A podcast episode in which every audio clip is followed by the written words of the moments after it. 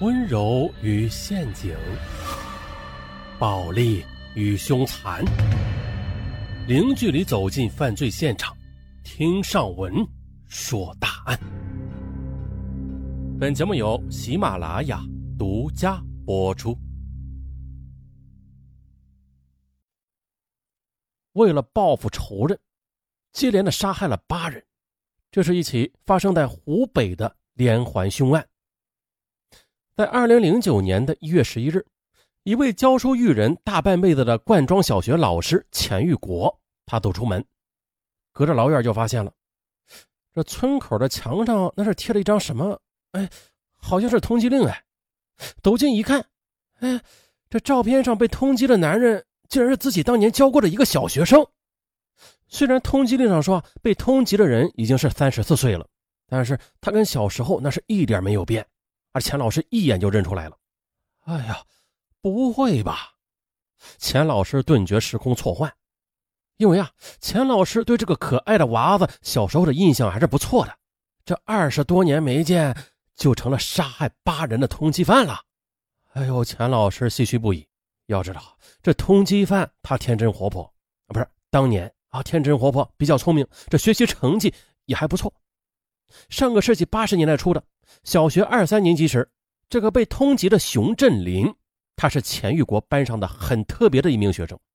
除了比一般的学生聪明之外，其母战红英也是村里的小学老师，并且啊和钱玉国是共过事的，这让钱老师对他印象特别深刻。还有就是，现年三十五岁的于家志，他曾经和徐振林是同窗四年，在他的记忆中，熊振林的性格是比较活泼的，学习成绩也不差。就是说话是阴阳怪气的，好出风头啊，老搞些滑稽的事啊。不过没有什么大的毛病。于家志还说了，说在童年时期，他和熊振林经常去河边玩水，他的报复心很强，吃不得亏。你要是用水攻击他，哎，他非要搞回来，啊，也不是什么大的毛病，就是那时候就看出来了，他不是一般的好胜。熊的家庭背景。在同学中是令人羡慕的，母亲是老师，父亲在信用社工作，全家都是非农业户口。这在当年，在湖北随州市河店镇灌庄村，那是少有的家庭了。但是，知道内情的老年人们，他们呀都知道，熊振林的童年并不幸福。熊振林在家里排行老四，绰号“熊四”。在母亲战红英的眼中，他却是个独生子。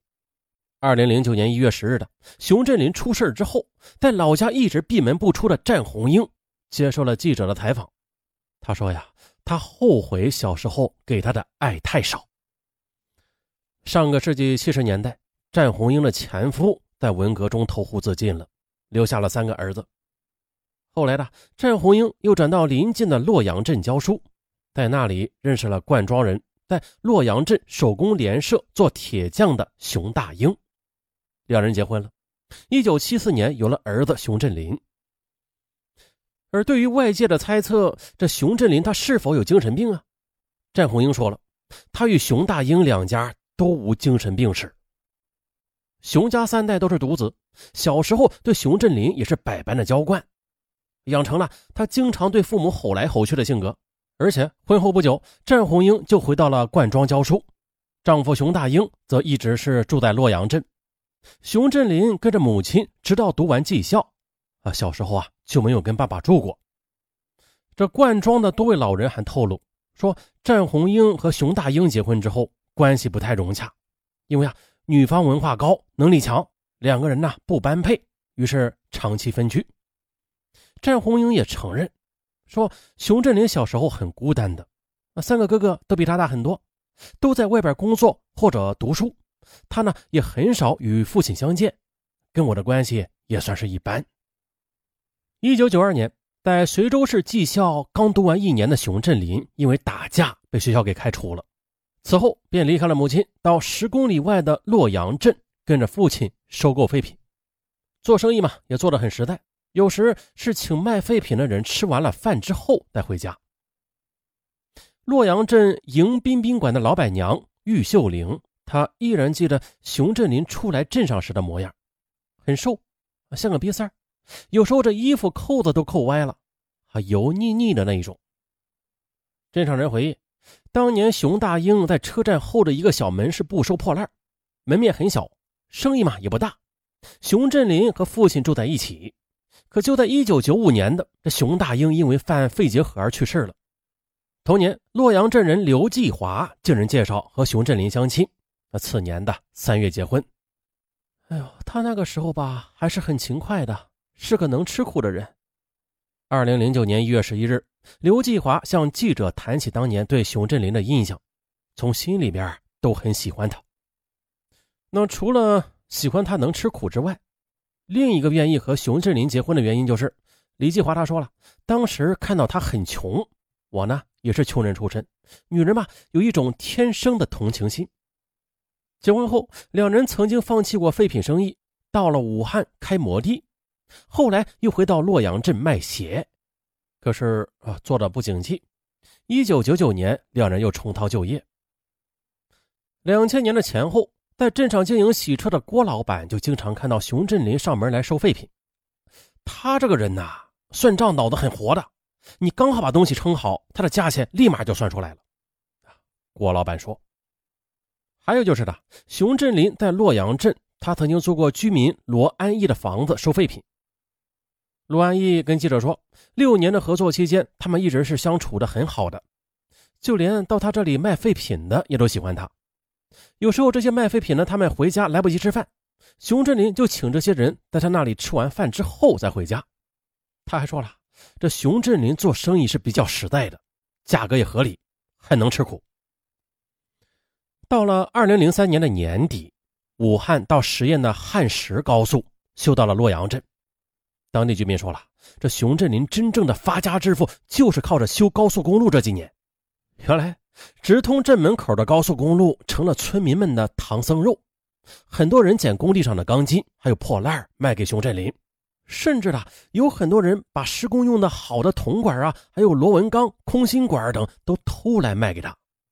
收进钢管也是论斤称，七八毛一斤，卖出去却得论根了啊，能卖到几十块钱。”这几年让熊振林是发了横财，后来呢，又到了二零零五年左右，熊振林在县收购站的地盘上花了两万元钱买下几亩地，盖起了一幢很漂亮的两层楼房，还买了两间门面和一套房产。这一下啊，他成了镇上有名的破烂王。传闻他有过百万的家产，啊，在零五年那会儿不少了。不过妻子刘继华他说了，实际上远没有传言那么夸张的。熊振林赚的钱几乎都是用来买地、买门面、盖房子了，这手上的闲钱吧，留着就不多了啊，只有几万元。他呢喜欢吹嘘啊，让人觉得啊他特别的了不起。刘继华认为了，有了钱之后，熊振林就开始变了，婚外生情，妻子百般劝说无用啊，最后离婚了，房产没了，生意也不好做了，这诸多困顿和压力一起碾上了熊振林的心头。两千年的婚后一直没有小孩的夫妻俩到医院做了一次检查，战红英透露说，是女方的原因，而不是外界传闻的男人不行。其实早在之前的夫妻感情已见紧张了，有钱之后他就变了，打我还打得狠，越打越凶。刘继华甚至被打的送到了医院抢救过。两千年的刘继华领养了别人扔弃在废品站门口的一个小女孩。但是熊振林他一直想要个儿子，一次对他的一个哥哥说：“你有儿子，我没有儿子，我要花钱买个儿子。”熊振林的母亲战红英他说：“儿子和媳妇的关系真正的恶化是儿子和情人朱德清好上之后。此前呢，熊振林还被传几次在外边沾花惹草，而咱们前面说的他的情人朱德清是附近铁塔寺村的寡妇，四十三岁。”比熊振林大了足足九岁，并且有个两岁半的孙子。呃，据说大约在二零零七年的朱德清到店里来卖废品，很快的便与熊振林好上了。镇上的人描述说，说朱德清长得不算差啊，穿的挺时髦，看起来跟熊振林原来的老婆刘继华的年龄是差不多的。同时，镇上的人们都知道，熊振林他经常是晚上住在朱德清家里，次日早上再回去。一直到二零零八年四月的一个晚上，妻子刘继华这才知道这个秘密，可是挽回无果，最终呢，他提出了离婚，但是又没有离成。此后，熊振林又偷偷的把一套房产给卖了。为此呢，刘继华又找到了买房的，以只有熊振林的签字，没有他的签字，这卖房无效为由，最终把房子给要了回来。两人的关系因此呢就再度恶化了。一次呢，刘继华找了他镇上的一个侄子，把熊振林狠狠的打了一顿。坏了，有知情人说，熊振林就是因为这件事他感觉他自己蒙受了羞辱。